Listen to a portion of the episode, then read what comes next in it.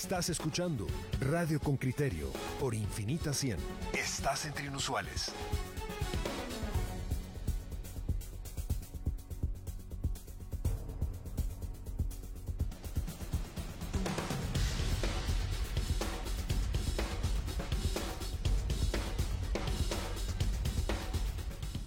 Ya estamos de vuelta y, y, y, tal y como le decíamos, queremos platicar sobre las escafandras, esa alternativa que se ha encontrado para pacientes que necesitan oxigenar más su cuerpo ante la presencia del, del coronavirus. Y la escafandra termina siendo una opción intermedia entre el ventilador y, y la simple conexión al oxígeno. Escuchemos qué nos dice Henry Bean y después platiquemos con el director ejecutivo de Fundesa, que ha sido la entidad que ha, ha administrado la compra, las donaciones y las compras de escafandras que se han entregado a, los hospitales públicos. Escuchamos primero. El informe de Henry Bean, reportero con criterio. El gobierno de Guatemala busca una industria que pueda producir en Guatemala cascos de oxígeno o escafandras. Esta es una herramienta que utiliza la medicina para tratar otros padecimientos y que también pueden ayudar a reducir el uso de ventiladores en pacientes con coronavirus y dificultad respiratoria. El país carece de respiradores en los hospitales. Zulma Calderón, defensora de la salud de la Oficina del Procurador de los Derechos Humanos, aporta algunos datos. Los que tenemos, lo que, lo que veníamos arrastrando desde hace un par de de meses, ¿verdad?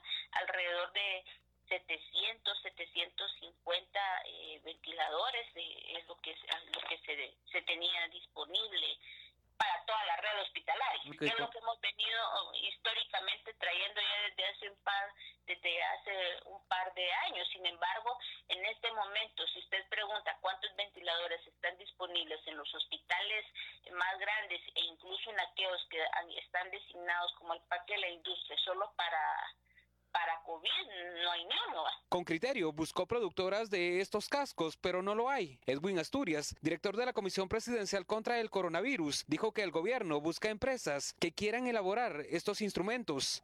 Al mismo tiempo queremos trabajar con la industria de plástico aquí en Guatemala porque de repente puedan producirlos, ¿no? ¿Mm? Sabemos que la, la, el precio de un casco de oxígeno en el exterior está alrededor de los 250, 300 dólares, ¿no? La pregunta que surge es, ¿tienen capacidad los hospitales para el uso de estos?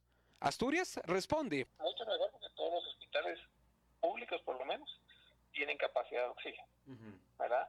Y eh, la ventaja del casco de oxígeno es que necesita una persona especializada en manejar un ventilador, ¿verdad? Puede ser manejado por una persona, digamos, eh, no, una enfermera, ¿verdad? Sino, pero, un, médico con una enfermera que tenga un poquito de especialización como un terapista respiratorio. Pero no necesita usted una persona que sea especializada en ventilación. El Hospital San Juan de Dios ya usa este mecanismo para asistir con oxígeno a pacientes. Son parte de una donación de 200 de la Fundación para el Desarrollo de Guatemala Fundesa. Fernando Solares, director del Hospital San Juan de Dios, es un médico que tiene experiencia con estos artefactos desde hace muchos años. Esas escafandras yo las cuando hice mi especialidad en, en México, ahí las estamos usamos hace mucho tiempo. Uh -huh. Y el que ahora están aquí en Guatemala son una bendición porque nos van a ayudar bastante para recuperar a los pacientes. Yo soy cirujano cardiovascular y torácico. Yo hice mi entrenamiento en el Instituto Mexicano del Seguro Social y ahí tenemos un área de inhaloterapia. Eh, esas escafandras se utilizaban para recuperar pacientes con problemas pulmonares, pero no de COVID. ¿verdad? ¿En qué consisten? Eh, imagínense que eh, una persona se pone una careta de, soldado, de soldador. Así funciona. Entonces ahí pasa el oxígeno, el oxígeno se, se concentra en esa área y el paciente, lo ideal es que el paciente ventile, pero así no se nos va a escapar más cantidad de oxígeno. El médico dice que estos cascos pueden apoyar ante la escasez de ventiladores y puede significar un gran ahorro. Este, como esto es mucho más concentrado, podría ahorrar hasta un 30% de la cantidad de oxígeno que se usa. Y ahorita tenemos que ser creativos. Lo mismo cree la defensora de la salud. Sería un beneficio en este momento sumamente importante, porque los hospitales ya no tienen ventiladores, no hay tomas de oxígeno ya que estén disponibles, ¿verdad? Eh, el, eh, estamos, dependemos prácticamente en este momento de los cilindros, de los tanques y los cilindros de, de oxígeno, eh, y, y, por eso estas pueden ser unas, unas pueden ser una opción. El 27 de junio el doctor Asturias publicó en su cuenta de Twitter, en otra paciente moderada, severa, de COVID-19, su oxígeno subió de 72 a 94% con escafandra. Henry Bean, Radio con Criterio. En la línea telefónica está ya con nosotros Juan Carlos Zapata, quien es director ejecutivo de Fundesa. Yo le contaba a usted que Fundesa es la entidad que ha reunido donaciones y desarrollado las compras de escafandras que han sido entregadas al, al Estado, a, Guatemala. Juan Carlos, buenos días. Nos esperaste ya bastante tiempo. Oíste buena parte de Con Criterio. ¿Cómo estás esta mañana? Buenos días, eh, Juan Luis, Pedro, un gusto, Claudia, qué bueno tenerte de regreso. Muchas gracias, Eh, Juan gracias Carlos. por el espacio. Juan Carlos, 200 escafandras han sido compradas y donadas. Y, y según tengo en mis apuntes aquí de doña Regina y don Henry Bean, hay 600 más que vienen en camino. ¿Esas cifras son correctas? Así es, Juan Luis. Eh, esto pues ha sido un esfuerzo gracias a diferentes empresarios, medios de comunicación, personas en lo individual que se han sumado a la campaña Unidos por el Desarrollo. Hay que recordar que desde que empezó la crisis, Fundesa ha aportado al gobierno de Guatemala para poder eh, mitigar el COVID-19 con eh, 57 mil pruebas PCR, eh, 41 mil kits de extracción, 178 mil insumos descartables, 60 mil 500 insumos para hisopados, 107 mil unidades de equipo de protección personal, estas 200 escafandras que ya fueron entregadas a los hospitales, cinco oxigenadores y, eh, como bien mencionas, vienen 600, eh, 600 escafandras en camino. Estas escafandras eh, son de Estados Unidos. Eh, hay, hay que aclarar que ningún país está equipado para la magnitud de la crisis. Eh, estas escafandras se han utilizado para el COVID-19 en Estados Unidos. De, dicho sea de paso, por eso el doctor Asturias nos recomendó traerlas al país y se hizo una solicitud eh, como un mensaje del presidente de la República por medio del director ejecutivo de la COPRECOVID, el doctor Asturias, en un evento público para que eh, Fundesa pudiera recaudar fondos para poder traer estas escafandras a Guatemala. Mira, pues, ustedes recaudan fondos. ¿Quién les dona fondos y en qué volumen? Y, por favor, decime de una vez, ¿el, el donante obtiene esos beneficios de descontar su donación del impuesto sobre la renta?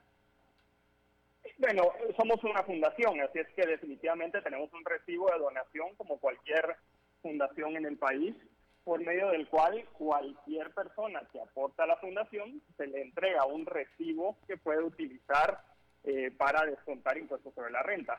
Ahora, es- hay que aclarar que en esta, en este, en, este- todo lo que lleva el, el tiempo de recaudación, que fue desde marzo, hemos recibido donaciones desde 100 quetzales hasta 500 mil dólares de personas, de empresas, eh, los medios de comunicación que se han sumado donando espacios, eh, ya sea páginas en medios, eh, clics en los anuncios de sus portales, eh, eh, anuncios de radio. Ha sido realmente un esfuerzo de unificar a diferentes personas, empresas, medios por un objetivo común, eh, porque claramente el COVID-19 eh, vino a sobrepasar cualquier capacidad que tuviera el país y lo ha hecho así en muchos países. Podemos ver ejemplos de Chile, eh, Perú, que tienen sistemas de salud mucho más avanzados en América Latina que Guatemala, que tienen realmente una complicación mucho más alta que la que tenemos ahorita en este momento. Eh, Juan Carlos, en el tema de las escafanda- escafandras, eh, ¿solo han venido las que ustedes han traído o hay, hay otras iniciativas similares? Que, que sepamos, son las únicas que están en Guatemala. Eh, sé que pues ya varios proveedores locales han empezado a buscar. Nosotros pues les hemos dado los contactos que hemos hecho porque este ha sido un esfuerzo de primero buscar quién las vende, negociar los precios, generar volumen eh, para poder traerlas a Guatemala. Juan Carlos, ¿sabes qué me llama la atención? Esa declaración del doctor Edwin Asturias que pregunta si en la industria local, en las capacidades instaladas dentro del país de Guatemala, podemos encontrar empresas capaces de fabricar las propias. ¿Cómo lo analizas tú? ¿Será posible? puede ser. Realmente eh, creo que la industria de plásticos es muy capaz y sería, digamos, que un proceso de aprendizaje. Eh, lo único es la rapidez con la que eso va a ocurrir y no sería tan eh, eficiente como traerlas directamente de un país que ya las está produciendo, que ya las está utilizando, pero en un mediano plazo seguramente se pueden empezar a producir aquí en Guatemala. Juan Carlos y Claudia, intervengo yo. Anoche leía una nota que explicaba que difícilmente las industrias de Estados Unidos, decía la nota, pero mm, supongo que aún más de, un país como Guatemala, va a poder entrar a competir en esa área porque China. porque China está dominando la proveeduría, agilizó la ah. construcción de empresas para producir eh, fábricas para producir desde mascarillas, todo tipo de equipo de, de, protección personal, pero también para producir los equipos médicos requeridos. O sea, de ahí surgió el problema y ellos nos están vendiendo, no digo la solución, pero una parte de la solución. Mira, Juan Carlos, ¿sabes qué? Sí quiero preguntarte en nombre de Dora Pérez, quien, quien es nuestra oyente. Dice, ¿por qué el gobierno no las compra? El gobierno tiene fondos que han sido autorizados eh, ese préstamo del Banco de Guatemala, ¿por qué requiere que alguien se las done o que haga el proceso de compra? Y, yo creo que aquí nos vamos a meter en un asunto que es crucial y que tendríamos que estudiar. ¿Por qué son tan chambones para comprar en el Estado? Es, es, un tema que creo yo da para una discusión eh, de mucho mayor envergadura. Primero, la ley de contrataciones tiene procesos muy complejos a la hora de comprar directamente en el exterior porque hay que decirlo, un fabricante de escafandras de Estados Unidos nunca va a venir a cotizar en Guatecompras con el proceso tradicional que se hace. Entonces, la compra directa eh, a nivel internacional, las personas dentro de los ministerios, y que esto también tiene que ver con una reforma a la ley de servicio civil, no tienen la capacidad realmente para tomar esa decisión y generar un proceso transparente que le permita al Estado guatemalteco generar compras a nivel internacional de una, de una forma tan rápida, tan eficiente y tan transparente en estos momentos de crisis. Eh, así es que definitivamente es un tema que creo yo da para mucha discusión eh, de analizar realmente si la ley de contrataciones que tenemos se ha hecho con una mentalidad de eficiencia y transparencia o realmente lo que se ha hecho es poner cada vez más trabas para que sea más complicado generar contrataciones ágiles dentro del Estado. Y esto aplica no solo para salud, aplica para educación, para infraestructura. Hemos visto cómo la inversión ha caído en el país y, es un tema de mediano plazo, creo yo, empezar una discusión sobre la ley de contratación.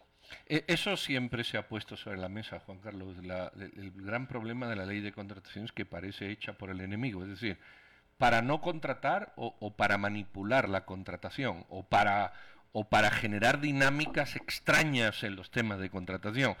Eh, Solo, perdón, yo preguntaría ahí, ¿se esfuerza el Estado por formar a sus cuadros para que puedan, dentro de la ley de contratación, eh, adquirir diligentemente, de la ley de contrataciones, adquirir diligentemente, y luego lo que nos decía Juan Carlos, eh, ¿se esfuerza también el Estado por buscar mecanismos como el que él acaba de decir. Si, si no vas a venir, si no vas a lograr que la empresa venga a, cotizar a Guatemala, ¿cómo haces para atraerlos? Es que esas modificaciones tienen que hacerse a la ley en la medida en que vos lo vas necesitando como Estado. Y, y, lo que mencionaste es muy cierto, porque el tema de formación al servidor público y una carrera dentro del servicio público, pues esa es otra discusión importante que tiene que ver con la ley de servicio civil. Eh, creo que hay un proceso que se ha empezado a través de la ONSEC en este gobierno que tendrá que llegar a, una reforma la ley, eh, empezando por la incorrecta clasificación de los funcionarios públicos. Entonces, en la medida en que no tenemos personas que se hayan especializado en cómo comprar dentro del sector público, porque ese es otro tema. A lo mejor se sabe comprar en el sector privado, pero una vez uno entra al sector público, los procedimientos son completamente diferentes porque tienen un proceso establecido en ley y un mm. reglamento. Entonces, eh, creo yo que ese también es un tema que esta pandemia está de alguna forma visibilizando eh, y cuando se trata de productos que no existen en Guatemala como pruebas PCR o escafandras o cualquier otro producto especializado que no se produce en el país, pues definitivamente lo más eficiente y lo más transparente es comprarlo fuera del país. Ahora, claro, también hay que decirlo, hay proveedores de medicinas que bloquean ese proceso. Nosotros hemos intentado que el Ministerio de Salud comience a tener una firma con ya sea PNUD, con eh, UNICEF o cualquier otro organismo internacional para apoyar también en las compras internacionales, pero muchas veces hay bloqueos por parte de proveedores locales que lo que no quieren es que se abra a la competencia de eh, poder ir a comprar a nivel Claro, comprendo. Juan Carlos, en ese sentido, yo de inmediato pienso en UNOPS y esa unidad que instaló el IX, que leímos, entrevistamos y parecía estar creando a la vez que una inteligencia comercial desarrollando capacidades para convertir al Seguro Social en un licitador y en un negociante ágil y hábil ¿Cuáles son tus observaciones? ¿E-, ¿Ese mecanismo ha funcionado ahora durante la pandemia? ¿Pasa la prueba? ¿Se puede replicar en otras instituciones? Creo que es un mecanismo que ha funcionado para las compras tradicionales, le ha costado también para compras de, pruebas PCR, pero creo yo que por lo menos ya tienen un pedido en Guatecompras eh, de una licitación abierta que hicieron de 50 mil pruebas de PCR. Eh, ahora, está claro que ese tipo de mecanismos son mucho más ágiles a la hora de querer comprar fuera del país de lo que tenemos actualmente en el Ministerio de Salud. Así es que ese ha sido siempre una de nuestras recomendaciones, eh, poder firmar con una organización como puede ser también PNUD, eh, está UNOPS, está UNICEF, cualquier agencia realmente de Naciones Unidas tiene ese mecanismo de poder comprar fuera del país para poder importar productos eh, cuando definitivamente como la pandemia del COVID-19 lo amerita. Eh, Juan Carlos, yo he sido muy crítico de que en estas situaciones el Congreso no ha hecho una labor que le correspondía y es haberse sentado el primer día para ver cómo agilizar la ley de compra y contrataciones, suprimiendo ciertos artículos, eh, mm, aplazándolos por unos meses y otras cuestiones. La pregunta es, no existe en el mercado mundial escasez de pan, escasez de alimentos, escasez de vehículos y el sector privado funciona perfectamente. Y además no hay corrupción, o no necesariamente la hay. ¿Por qué, cuántas veces el gobierno se ha sentado, los congresistas se han sentado con Fundesa o con otras organizaciones para decir, oiga, lo que ustedes hacen que es exitoso, qué podemos copiar para dejar de poner esas trabas? Que a veces son interés político, a veces, como tú dices, son interés de proveedores locales y a veces son intereses difusos. ¿Por qué no de una vez damos el paso del que llevamos quejándonos tantos años y es el amarre o, la falta de agilidad de la ley de compras y contrataciones? Hay, hay una falta de, voluntad política por, por aprobar estos temas, eso está, eso está claro. Eh, y creemos que en un país como Guatemala se requieren ciertos procesos eh, de madurez también dentro de los propios partidos políticos para eh, ver esto como algo positivo desde un punto de vista político para la población, porque a través de mecanismos mucho más ágiles, más certeros, se puede aumentar la inversión y generar, por supuesto, una mayor capacidad al Estado para poder brindar los servicios a la población. Así es que es, creo yo, una discusión que deberá continuar en el país. Hay varios temas eh, que ya están sobre la mesa en términos de salud, de educación, de infraestructura, del propio sistema de, seguridad y justicia, las cárceles. Hay, hay muchas cosas en donde la inversión pública debe ser mucho más ágil si queremos realmente lograr ser un país desarrollado. Juan Carlos, muchas gracias por acompañarnos esta mañana en Radio con Criterio. Muchas gracias a ustedes, gracias por el espacio. A ver, la discusión ya está establecida entre los oyentes con criterio aquí en el WhatsApp. Por ejemplo, Carlos de León dice, Con una carga fiscal tan baja como la de Guatemala, del 10%, el Estado no puede tener capacidad de atender ninguna crisis. Las empresas no solo no pagan impuestos justos, dice él, sino dan una donación, salen en la prensa como benefactores de la patria y encima deducen de los pocos impuestos que ya pagan. En 2012, Otto Pérez bajó el ISR del 31 al 25%, pero le recuerdo que antes lo había subido, ¿o sí? Sí, lo, antes lo había subido. Luego hay una discusión establecida, dice Livia Girón. UNOPS, esta entidad de Naciones Unidas que hace la compra del 30% de, de los medicamentos del IX, dice doña Livia, no ha funcionado para nada. Hay un desabastecimiento de medicamentos en tiempos normales, no digamos ahora. Dora Lemus responde, UNOPS no es una unidad del IX, es un ente que funciona en Guatemala desde hace muchos años. Yo le digo, doña Livia, si, si solo es responsable del 30% de las compras ¿cómo puede atribuírsele el desabastecimiento? Por el contrario, yo creo que es un mecanismo que le ha generado más de mil millones de quetzales en ahorros en dos años al Instituto Guatemalteco de Seguridad Social. Lo dijo incluso Juan Carlos Zapata, ¿no? Anunció de que les ha servido ese mecanismo establecido para la compra de 50 mil 50 mil kits eh, de pruebas. Hay que verlo. Porque Aunque dice que... han sido lentos para esa compra, también dijo Juan Carlos Zapata. Pero la lentitud no se debe necesariamente a la falta de capacidad, según lo entiendo yo, sino que a las condiciones en las que se encuentra el mercado. Ustedes vieron cómo Estados Unidos salió a acaparar toda la producción de Redmisivir, que dijo claramente Estados Unidos, toda la producción que se da aquí en Estados Unidos, porque es de laboratorios estadounidenses, se queda aquí en Estados Unidos. Francia y Alemania acaban de salir a negociar directamente con una farmacéutica para decir, para nosotros también. Entonces hay, hay dificultades a las que se enfrenta el mundo completo, pero... Mm, yo, le quiero contestar a, Carlos de León, el, el, lector o el oyente que te dice, le voy a contestar por, frase. Dice, con una carga fiscal tan baja con la gravedad del 10%, el Estado no tiene capacidad de atender ninguna crisis. Puede que lleve usted razón, pero le voy a recordar que es el 10% del 30% que es economía formal. Lo demás es economía informal y hasta que un Estado no formalice su economía no sabemos realmente qué representa ese 10%, que a lo mejor sigue estando corto, pero que lamentablemente eh, pues no, no se puede fijar. Agrega, las empresas no solo no pagan impuestos justos. ¿Qué, significa eso, don Carlos?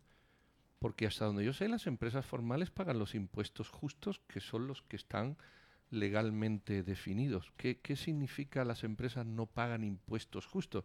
Por ejemplo, nosotros somos una empresa, Radio con Criterio, y pagamos nuestros impuestos justos. No, no, no entiendo el concepto ese de, de, decir no pagan los, sino que dan una donación. Tampoco es verdad, nosotros no hemos dado ninguna donación. Y es más, cualquier individuo que dé una donación, y yo he dado algunas a centros benéficos, le, le dan, cualquier centro benéfico, le dan un recibo por si usted quiere libremente, yo no lo he hecho, incluirlo en su declaración de la renta como desgravante. Si quiero lo incluye, si no lo incluye.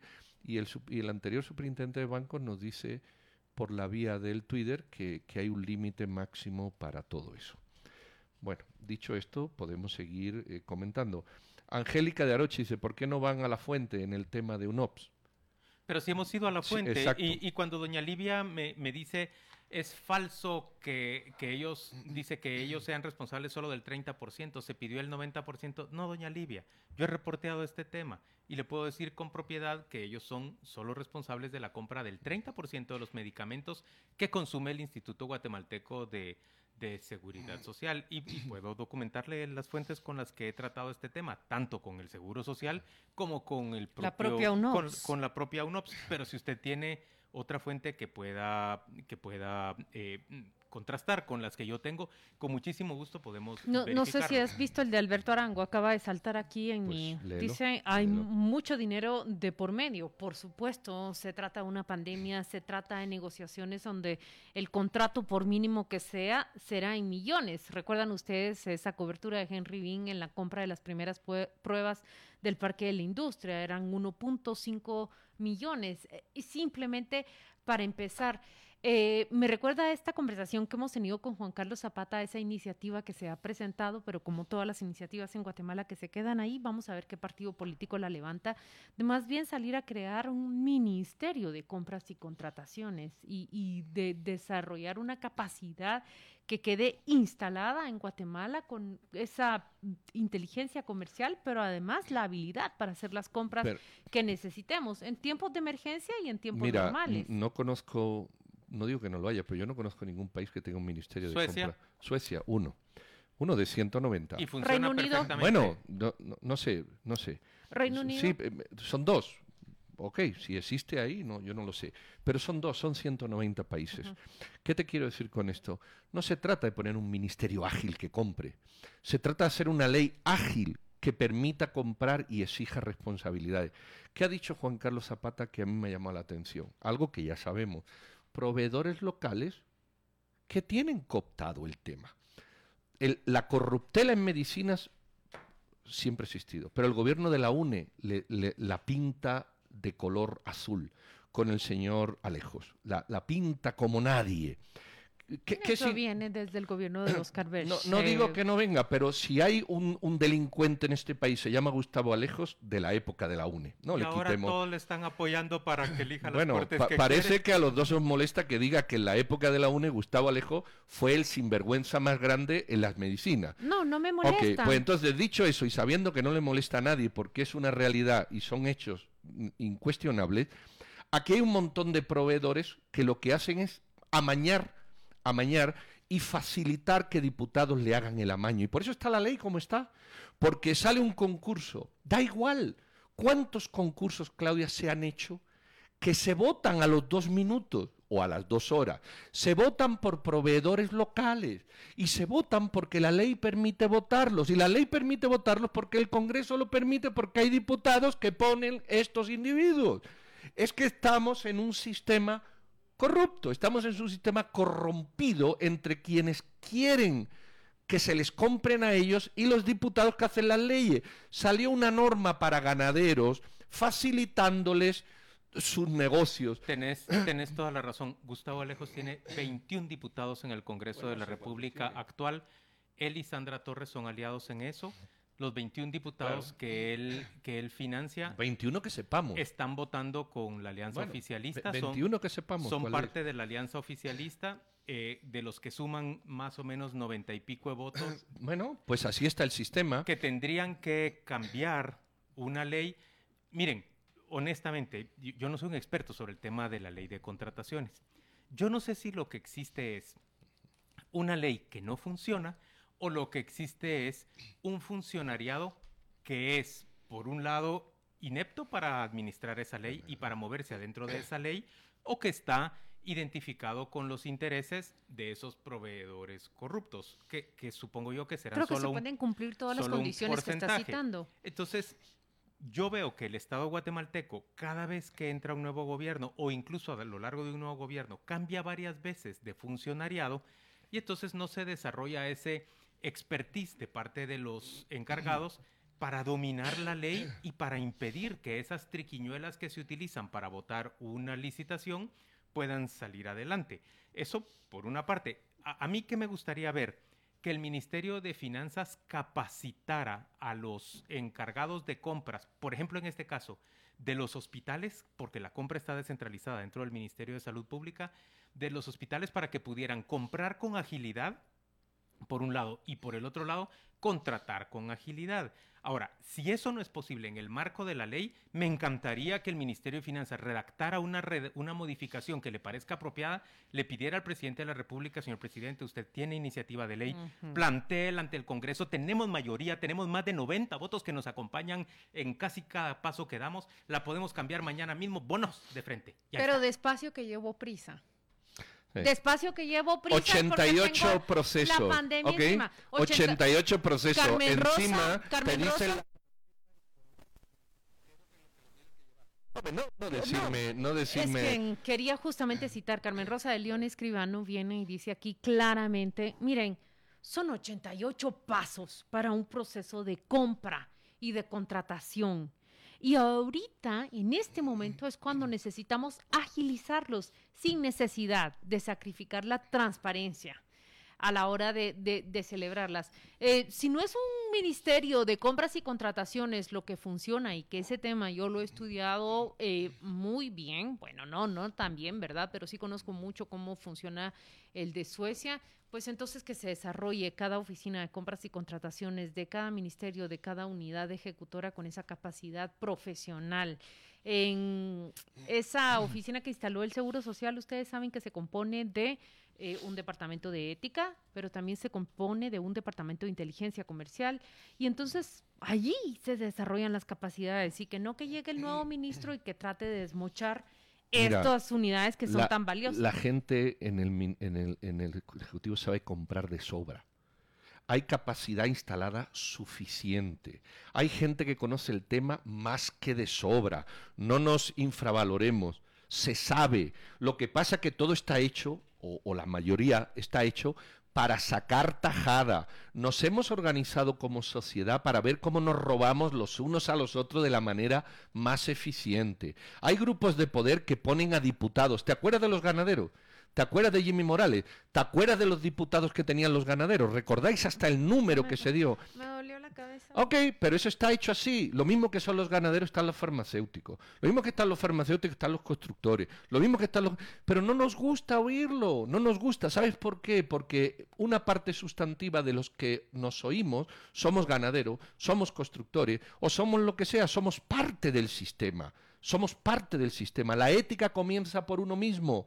Y esta sociedad le, le falta un barniz enorme de ética enorme de ética, de saber que no hay que robar y de saber que las normas hay que cumplir. Bueno, pero estamos en esta, Juan Luis, a mí lo que hagan los chinos me da igual me da igual, mis hijos están aquí, no están en, en, España, ni están en Francia, ni están en la Conchinchina, pero hay sociedades que se pelean más por los valores éticos, se discuten más los valores éticos, se, se aplican más los valores éticos. Claro que nadie es perfecto.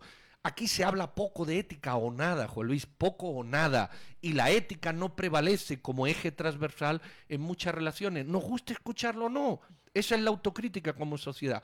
En otras también se da pero se habla más de esto, hombre. Aquí se habla muy poco de eso. Yo, realmente, yo realmente creo que se habla bastante de eso, pero que no logramos generar una fuerza política lo suficientemente sólida que encabece esa, esa iniciativa. Por eso digo yo, pienso que el actual Ministerio de Finanzas debería capacitar a las personas y encontrar cuáles son los obstáculos y entonces pedirle al Ejecutivo, pues es el presidente quien tiene la iniciativa de ley, que plantee la reforma necesaria a la ley de, de contrataciones, que, que, yo supongo que esas reformas deberán ser constantes, o sea, supongo que ahí... Estamos por cumplir cuatro meses de pandemia. es un proceso. Y hemos visto iniciativa de ley activarse de parte del Ejecutivo. No. No, ni de parte de la USAN, ni de parte de 5.000 ciudadanos, ni de parte de un partido político, ni de parte de nadie. porque es un tema transversal. pero nadie ha hecho nada. Pero quien está administrando es quien debería, pues quien debería identificar pues las dificultades y, pues y pedir que se modifiquen. Y nadie aquí en esta mesa va a negar que a la hora de las catástrofes, de los desastres naturales y de las pandemias, los ciudadanos lo que pedimos es una respuesta y una capacidad de protección de los gobernantes. Pero no hacemos nada, no hacemos nada. Que lo hagan otros, que lo haga el gobernante, que lo haga no sé que el Procurador de Derechos Humanos difundió el fin de semana las imágenes, por ejemplo, de la emergencia, de, de las instalaciones del Hospital General.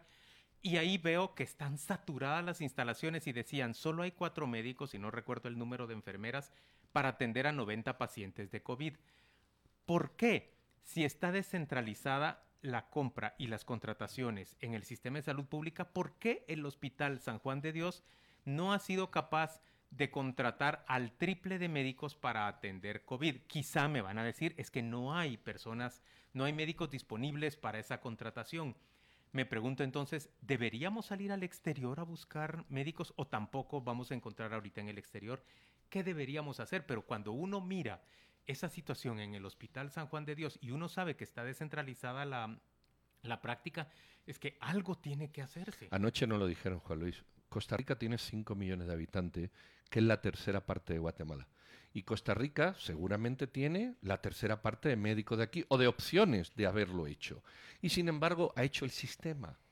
No es el número, de verdad eh, en serio, aunque nos cueste y nos duela en el alma, somos nosotros. Somos una sociedad que no hemos hecho nada, ni hacemos nada. Es una idiosincrasia de pasividad absoluta. Mira, qué interesante lo que me está contestando en este momento un oyente con criterio, que es médico, contratado para el sistema de, de salud pública de emergencia por, por el COVID. Me dice, no hay médicos para contratar por COVID porque los contratos son una basura, dice. El Salvador está ofreciendo mm, mejores condiciones y sin duda mejor pago.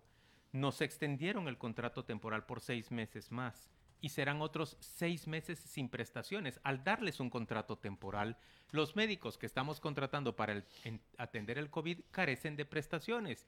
Eso es un desincentivo en términos generales para, para el médico. ¿Eso se tiene que cambiar? Pues hay que cambiarlo en el corto plazo. Pues supongo que habrá que cambiar, pero en fin.